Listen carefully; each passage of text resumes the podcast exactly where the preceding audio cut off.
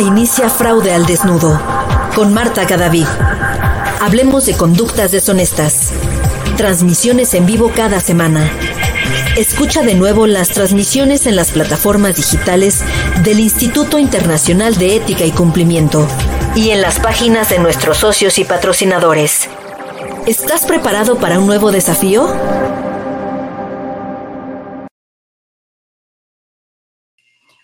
Muy buenas tardes a todos. Les habla Marta Cadavid y en esta oportunidad estoy desde el maravilloso país de Costa Rica aprovechando este maravilloso tiempo eh, en mucho calor. En el día de hoy eh, tengo una invitada súper especial al fraude del desnudo. Como les expliqué anteriormente, el objetivo es traer personas que nos agreguen valor, que nos den... Eh, más información, que nos expliquen qué está pasando. Hoy tengo la oportunidad de estar con Claudia Troncoso desde, la, desde República Dominicana. Claudia, buenas noches, ¿cómo estás? Hola, muy buenas noches, Marta. Yo estoy encantadísima de poder estar contigo y con tu público y no solamente de Fraude al Desnudo, sino también del instituto. Muy agradecida. Muchas gracias, Claudia.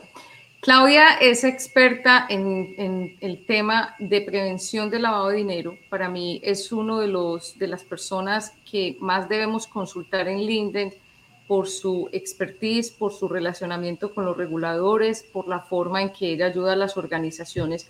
Pero yo no me voy a atrever ni siquiera a, hablar 30 segundos de, su presentación. Yo quiero que ella lo haga y eh, que lo haga como en ese momento de inspiración.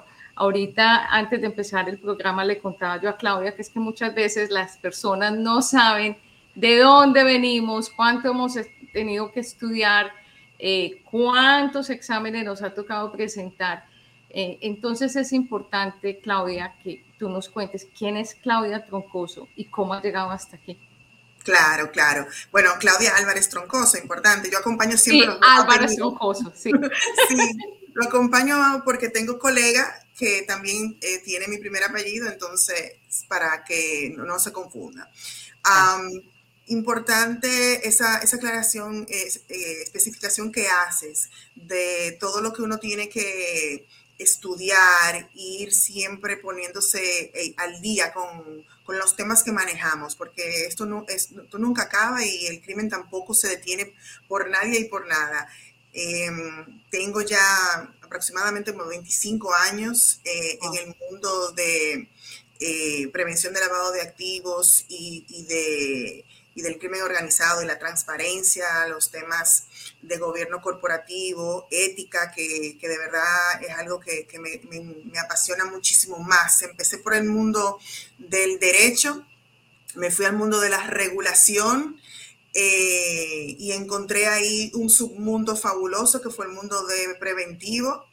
Eh, en un momento muy, muy puntual y específico de mi país, de la República Dominicana, eh, donde recién tenía apenas ni seis meses de haberse emitido la ley 7202, que era la que teníamos en ese momento, y se estrenó literalmente con uno de los mayores casos que ocurrieron para ese entonces, que fueron los grandes casos de fraudes financieros que tuvo la República Dominicana, donde tanto la ley de prevención del lavado de activos como la ley monetaria y financiera se, se, estrenaron con, con, esos casos. Y de ahí, pues entonces, todo lo que ha tenido que ver eh, con el mundo, como dije, de gobierno corporativo, de gobernanza, eh, la parte de diversidad, transparencia, la ética, vuelvo y lo repito, y um, también la parte de recuperación del patrimonio público, el asset recovery, o sea que es como dar un círculo desde el mundo desde el mundo legislativo, regulatorio, luego preventivo, eh, trabajar de la mano con los actores persecutores, tanto nacionales como a nivel internacionales, trabajar con un organismo eh, de la sociedad civil en mi país, que es el representante de Transparencia Internacional para toda esa temática de la lucha eh, contra la corrupción y luego entonces cerrar el círculo con la parte de recuperación de, prevención, de, activos. Eh, de verdad que he tenido un recorrido para mí súper, bueno, yo, para mí es entretenido, tal vez los que vienen a nosotros es entretenido, pero para mí de verdad es un mundo que eh, súper entretenido. Cuando fui oficial de cumplimiento por muchísimos años, era algo que uno llegaba con una agenda, pero eso se trastornaba totalmente por el día a día y las situaciones que ocurrían. Y creo que eso también hacía eh, el trabajo que uno desempeñaba eh, algo muy eh, eh, retador e interesante también, además de que te brinda la gran oportunidad o me brindó a mí, eso no, no lo puedo negar, me abrió muchísimas puertas a nivel locales con los reguladores, a nivel internacionales también con reguladores que tú he tenido la oportunidad de trabajar eh, y de los grandes organismos internacionales como el GAFI y, en el caso de nosotros GAFILAR, este, y de grandes colegas, indudablemente, y todo lo que es el, escenario de, speakers, ¿verdad? De, las conferencias y de esos intercambios de, experiencias y de ideas. Claudia, tocaste muchos temas que para mí son supremamente importantes, pero voy a coger con pinzas el tema de ser oficial de cumplimiento, porque es un reto muy grande. Sí. Dentro de, esa experiencia, ¿qué nos puedes contar? ¿Cuáles son como los retos más grandes que tienen los oficiales de cumplimiento hoy en día? La semana pasada tuvimos la oportunidad de tener a Juan Pablo Rodríguez, él está en Bogotá, posiblemente tú también lo conoces. Claro, y, hablaba y hablaba de varias cosas que a nosotros eh, nosotros nos tenemos que pellizcar nosotros no podemos esperar a, a, que se nos derrumbe el castillo de naipes para entender que este mundo como tú lo decías, la industria criminal no perdona, siempre está trabajando. No crean que porque nosotros vamos a la oficina de, de 9 a 5, entonces el perpetrador o la industria criminal hace lo mismo, no, esto es 24/7. Para estos oficiales de cumplimiento y para las personas que quieren incursionar en ese campo, ¿qué tienen que hacer? ¿Cómo están las cosas ahora? ¿Cuáles son esos retos, Claudia? Sí, bueno, mira, Marta, eh, ser oficial de cumplimiento hoy en día es algo diferente a que tal vez cuando yo inicié, porque ahora hay muchísimos más retos y, y, de verdad que eh, es más volátil, muchísimo más volátil. Eh, porque todos los avances y las innovaciones tecnológicas igualmente traen el crimen también con, con, ellos. Entonces, yo creo lo primero es que el, oficial de cumplimiento, para ser oficial de cumplimiento, hay que tener una certeza de lo que usted, en lo que usted se va a meter, ¿eh? en, lo que, en lo que significa, no solamente porque suene bonito, porque es un título eh, bien chévere, interesante, porque vas a tener un estatus en una, en una empresa donde vas a poder estar, qué sé yo, a nivel ejecutivo, en el C-suite o lo que sea, pero con eso viene un bagaje responsabilidad muy importante y delicada. Y tenemos que entender eso cuando nos inmiscuimos en, en, este mundo de oficiales de cumplimiento, tanto de lo que significa desde el punto de vista para la empresa o la organización en la cual vas a estar eh, desempeñando tu función de oficial de cumplimiento, que también de cara al regulador o al legislador eh, o al supervisor que te toque en el país en el que estés, y no solamente en el país en donde estés, porque las normativas ahora son extraterritoriales, o sea que también uno tiene que estar pendiente de esas normativas a nivel internacional y creo que, una de las que mayores preocupaciones puede tener o siempre tuvo para mí cuando fui oficial de cumplimiento es la normativa de los Estados Unidos, ¿verdad?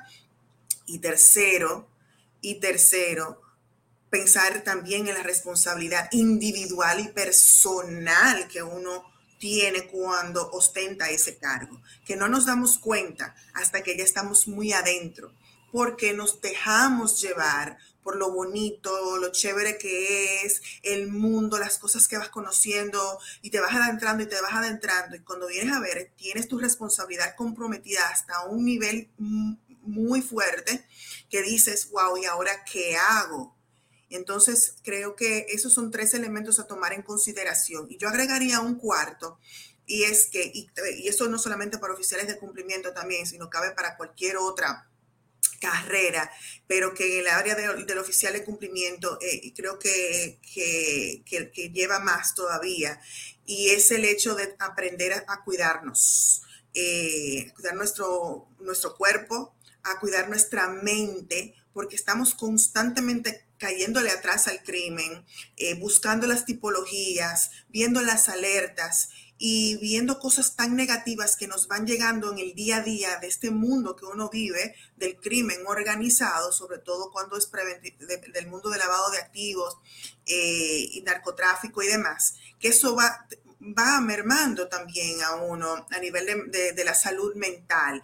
Y uno luego sale y ve todo eso y cree que todo el mundo es un enemigo o siempre hay algo malo, eh, está uno atento, espérate, vamos a ver, aquí como que no me gusta el ambiente y demás, pero porque uno lo lleva en, a flor de piel. Creo que también hay que aprender a desconectarnos en ese elemento. Porque a los que están iniciando les gusta mucho porque es como si fuera algo que envicia, como que te va adentrando y, crees eso y, y, te vas creyendo un poco la película, pero creo que también hay que bajarle, como decimos en Dominicana, bajémosle tres para no subirle cuatro. todo y, entender más pausadamente. Sí, yo estoy de acuerdo. Eh, yo pienso que compartimos ahí un factor interesante y es que eh, a uno se le van como reduciendo el número de amigos porque uno de pronto se empelicula mucho, así decimos en Colombia, usted bien peliculada, es que usted en toda parte está viendo un riesgo, es que usted en toda parte está buscando la puerta de salida, es que usted cree que el todo que se le va a arrimar le va a hacer algo. No, yo pienso que es la, percepción que nosotros ya manejamos de los riesgos, que siempre eh, ya tenemos eso como en el ADN y como tú lo dices a flor de piel. Ojalá, en mi caso, ojalá yo tuviera esa capacidad de decir, me desconecto, hasta aquí llega Fraude al desnudo, no Freud, de Flow Explorer, y de pronto salgo a la calle y, no siento eso. Algún día lo voy a lograr, pero siempre está uno en esa función de del, del qué pasa. Sí, yo te puedo decir que me aculpa muy, muy fuerte porque yo consumo las series, yo consumo las películas que van por ahí, por todo eso, por esa temática, yo consumo los libros, yo, o sea, yo soy eso diariamente. Entonces llega un momento en que digo, no, ahorita me voy a poner, qué sé yo, a ver y Entertainment Television, por decir algo, ¿verdad? De lo que es el mundo del entretenimiento, porque como que necesito algo que no me ponga a pensar, pero sí, uno se vuelve en ese mundo. Sí, es como un círculo vicioso. Sí. Eh, Claudia, mencionaste, estoy abusando aquí de tu conocimiento, para ser bien clara con, con los espectadores. Yo siempre le he dicho a la gente que está metida en este cuento de prevención, detección o en administración de riesgos, que hay como dos grandes referentes a nivel global a los que siempre hay que estar apuntando. ¿Ok? Es decir, tú estás en, República Dominicana, yo estoy en Costa Rica, tengo una jurisdicción en Colombia, en fin, nos movemos en toda Latinoamérica, pero definitivamente los ojos hay que ponerlos primero en Estados Unidos y en Reino Unido. Yo quiero que tú en tu experiencia nos cuentes por qué nosotros tenemos que monitorear esos dos países a nivel regulatorio. Claramente. Mira, em, voy a empezar por el Reino Unido. El Reino Unido, para muchos, pensarán ¿no? que es como un lugar donde todo se lleva bien, está todo con mucha coherencia, eh, hay unas regulaciones como un país del, primer mundo, como dirían, ¿verdad? Eh, tiene todo en orden y se sabe quién es quién, pero lastimosamente el Reino Unido está siendo explotado de una manera muy negativa eh, en sus regulaciones y, como dicen los norteamericanos, esos loopholes, ¿verdad? Eh, esas maneras de poder engañar al sistema y que el sistema eh, se deja engañar, es lo que ya prácticamente nos lleva a pensar. Entonces hay muchas debilidades y brechas con, con, respecto a, a, por ejemplo, quiénes pueden registrar empresas, los datos que tienes que aportar y comienzas a, darte con, situaciones y casos, tú dices, pero esto ni sentido tiene, o sea, quien está recibiendo esta información ni se está tomando el tiempo de leerlo. Claro, como todo es de manera automático, en línea, y luego entonces lo que necesitas, eh, como dicen los americanos, los enablers o los habilitadores, lamentablemente eh, están también trabajando en contra del sistema, pero aprovechándose del mismo, eh, haciendo al margen todo el mundo de la integridad y de la ética, ¿verdad?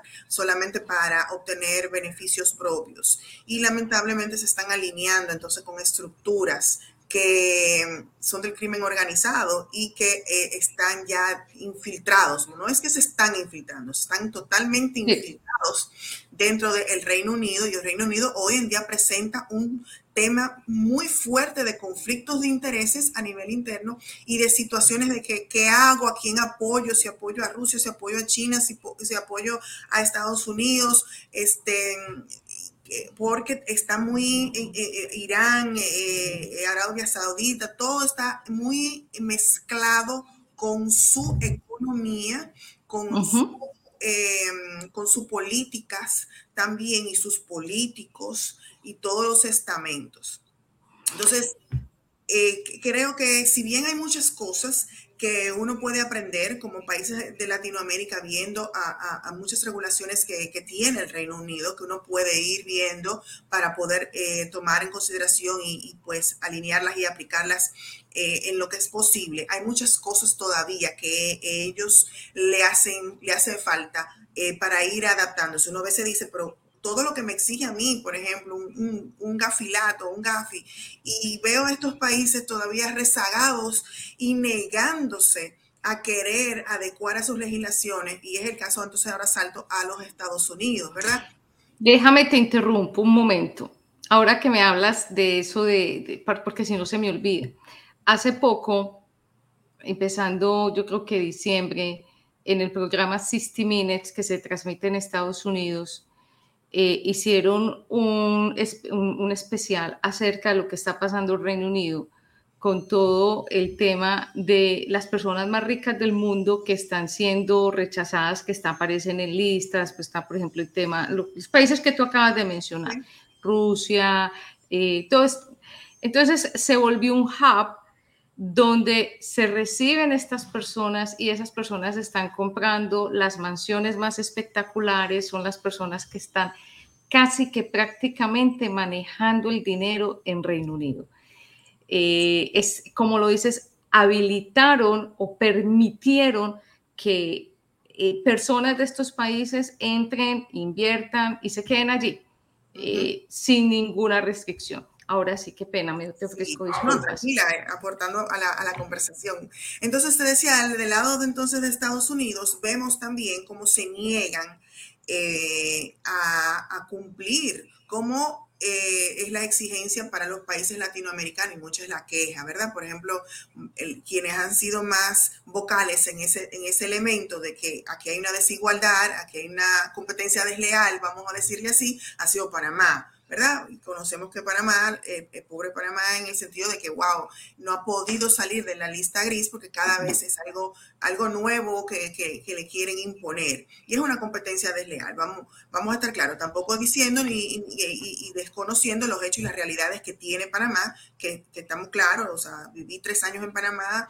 trabajé en el mundo financiero de Panamá, conozco también y conozco el gran esfuerzo que hacen eh, los profesionales eh, de, Panamá eh, para poder ser cada día mejor. Entonces, eh, en el caso de Estados Unidos, recientemente la semana pasada, la Asociación de, Abogados decía, no, nosotros no vamos a hacer debida diligencia, nosotros no vamos a preguntar origen de fondo, simplemente no quieren colaborar y dicen que no. Imagínate entonces, la primera puerta de entrada para un habilitador es ir a un abogado para conformar una empresa, este, hacer transacciones eh, y, vemos casos luego que, salen eh, eh, a la luz pública llevada por el Departamento de Justicia y por los fiscales de los Estados Unidos, donde ¿qué pasa? No, hizo tal compañía, tuvo tal asesoramiento, eh, pusieron testaferros, eh, lo colocaron en lugares donde hay secreto corporativo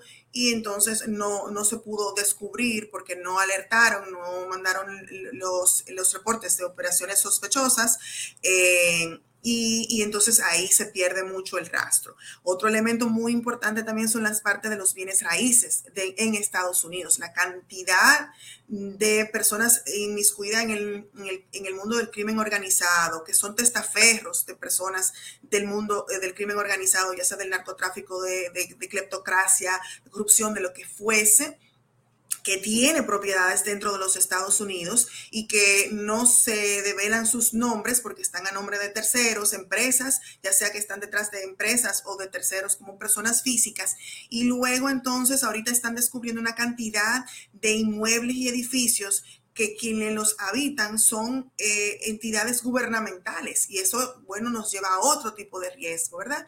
El, riesgo del espionaje, el riesgo de, cuál es la seguridad eh, de la información y de las personas a nivel física que están dentro de, de esas estructuras que son controladas por, terceros que, lo que quieren es saber esas informaciones y manejar esas informaciones en un mundo que ahorita mismo lo que más valor tiene es la información y cómo intercambio todo eso y controlar. Entonces creo que si hay muchas cosas buenas que tienen tanto los Estados Unidos y el Reino Unido, que son los ejemplos que me pusiste, hay muchas cosas también que, que le faltan eh, por organizarse, por ser coherentes en sus discursos y eh, por ser más transparentes, porque no es solamente exigir desde la boca hacia afuera para los países como nosotros en Latinoamérica, pero también ser el ejemplo y eh, también pues hacer lo propio, hacer lo propio. Y si nos van a todos a medir en la misma vara, de las recomendaciones y las evaluaciones de un GAFI, pues entonces Estados Unidos no puede ser distinto. Eso es como mi crítica al mismo. No, está bien. Eh, y, yo apoyo lo que tú dices porque yo tuve la oportunidad de eh, trabajar en una, una, empresa muy importante eh, y ayudar con el tema de vía diligencia y reconstruir la política un poquito, en fin, oportunidades de mejora, llamémoslo así. Y eh, hablando con varios oficiales de cumplimiento de otros países, de compañías de esa misma estructura o muy parecida o igual de grandes, uno se da cuenta que, eh, por ejemplo, cuando se hace la de diligencia desde Estados Unidos a una compañía latinoamericana, el mero hecho de que sea, por ejemplo, de Colombia, que sea una compañía colombiana o una compañía eh, que donde pues hay una incidencia de los grupos armados o narcotráfico muy fuerte, se va por defecto a una debida diligencia ampliada. Eh, no, no, es, es, como, es el sistema. Ah, es que es colombiano, debida diligencia ampliada. No, no, no, no necesariamente estudian ah, es que la compañía sí está en Colombia, pero tiene código de ética, tiene esto, esto, esto, y se puede hacer una debida diligencia mucho más ágil, más rápida, más eficiente. Entonces, desde vista lo que tú dices, desde, desde Estados Unidos, muchas veces nos ven en Latinoamérica como más problemáticos que generadores de valor. Y nosotros como administradores de riesgos tenemos que lidiar con eso, que nos pidan más documentación, que nos pidan más información, que demostremos más qué tipo de negocio tenemos. Entonces tenemos que entender ese contexto que nos está explicando Claudia aquí ampliamente, no enojarnos, no llenarnos de rabia, eh, no dilatar el proceso, sino entender la perspectiva que tienen esas compañías que están ubicadas Unido, en Estados Unidos y cómo nos ven a nosotros. Yo, yo, para interrumpirte un poco ahí también y agregar un poco a lo que acabas de explicar, eh, Marta, recordándome de mis días de oficiales de cumplimiento, eh, también tenemos que servir de educadores, porque me tocó mucho que oficiales de cumplimiento de entidades financieras dentro de los Estados Unidos eh, que le toca a la región, porque están en grandes bancos y entidades, están divididos por, divididos por regiones. Y cuando tú dices la región del Caribe y de Sudamérica o Centroamérica, ajá, eh, nunca han ido a esos países. No. Eh, no, entonces a veces muchos ni hablaban el español. Ok, entendiendo por lo menos que vas a lidiar con alguien, por lo menos conocer la idiosincrasia. Entonces, eh, tener mucha paciencia, como bien explicabas, y eh, eh, exponerles, bueno, qué son, qué es el país, cómo estás tu marco regulatorio en el país donde tú estás, para que lo conozcan también y a profundidad, que no solamente se lleven de lo que está en blanco y negro en unos informes que anualmente se emiten, que también están basados eh, por opiniones de terceros o del que está haciendo el informe en ese momento, y no, y no tienen el trasfondo o, la profundidad del, del, del, quehacer diario, de lo que hay detrás de eso. Cuando tú hablas con una persona y te explica la razón del por qué eh, puedes tú estar entendiéndolo de una manera o de otra, tener una percepción eh, X o Y. Entonces creo que también es, eso es muy importante, el, el tener la posibilidad de hacer esos, como yo le decía, tour mediáticos, de montarte en ese avión, ir a visitar a, esas, a esos otros, eh, en el caso financiero, esos bancos corresponsales o esas contrapartes, y no solamente hablar con el área de negocio, que normalmente es lo que te ponen a hablar, ¿verdad? Con ese, ese, área de negocio o lo que yo en algunas entidades llaman como el precumplimiento, que en realidad es un área especializada de negocio que eh, el área de cumplimiento habló con ellos y los preparó. Pero el poder hablar con el oficial de cumplimiento y con parte de su equipo, lograr llegar hasta allá, es importantísimo también para que conozcan. Y tener la oportunidad que la tuve cuando tú eh, eh, en, el, en, el, en, la empresa o en el grupo en el que elaboré por muchos años, eh, pues hacíamos unos congresos eh, todos los años y eso nos daba la oportunidad también de atraer esas personas, llevarlas, eh, conocer cómo era que se trataba. Y no era para la entidad donde yo trabajaba, conocer al país, porque ahí iban todos los oficiales de cumplimiento de todos los sectores como sujetos obligados y podrían entonces tener la oportunidad de intercambiar y conocer muy diferente, y tú lo sabes desde el, desde el punto de vista del fraude y todo lo que es la gestión de riesgo conductual y demás. Cuando tú tratas a la persona, cuando tú conoces a la persona, que tú simplemente ver eh, datos, estadísticas eh, y leer eh, manuales o leer informes que te dicen, no es lo mismo, indudablemente.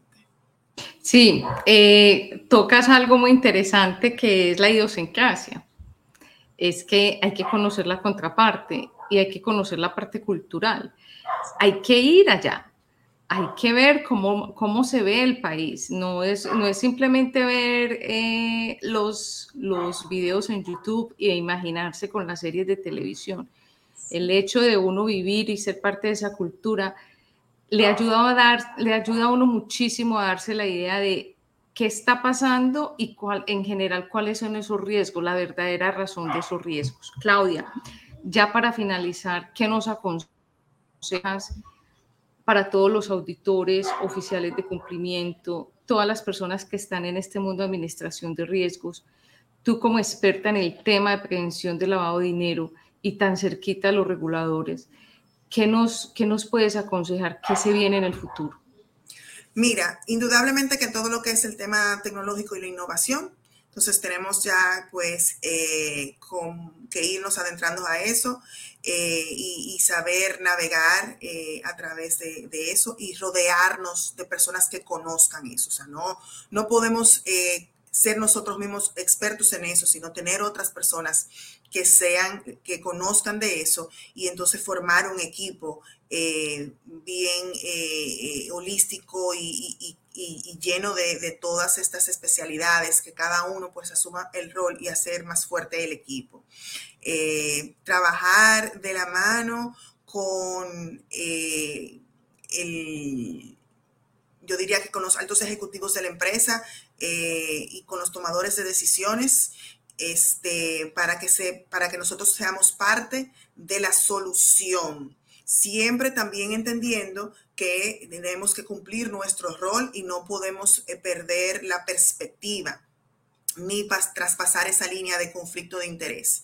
Es importante que mantengamos nuestra eh, independencia y asumir nuestras responsabilidades con, consumo, consumo peso, eh, integridad sobre todo. Eso, eso es un elemento. Saber, y cuando, cuando hablo de integridad, es saber que tanto con lo que hacemos dentro de la institución como lo que hacemos en nuestra vida personal es muy importante porque ahí, ahí se solapan muchos elementos. No podemos ser dos personas, somos las mismas personas siempre. Y entonces ahí caigo en el elemento de que debemos de enfatizar más en la cultura de la ética. Hablamos, se habla mucho todavía en nuestros países, sobre todo latinoamericanos, la cultura del cumplimiento.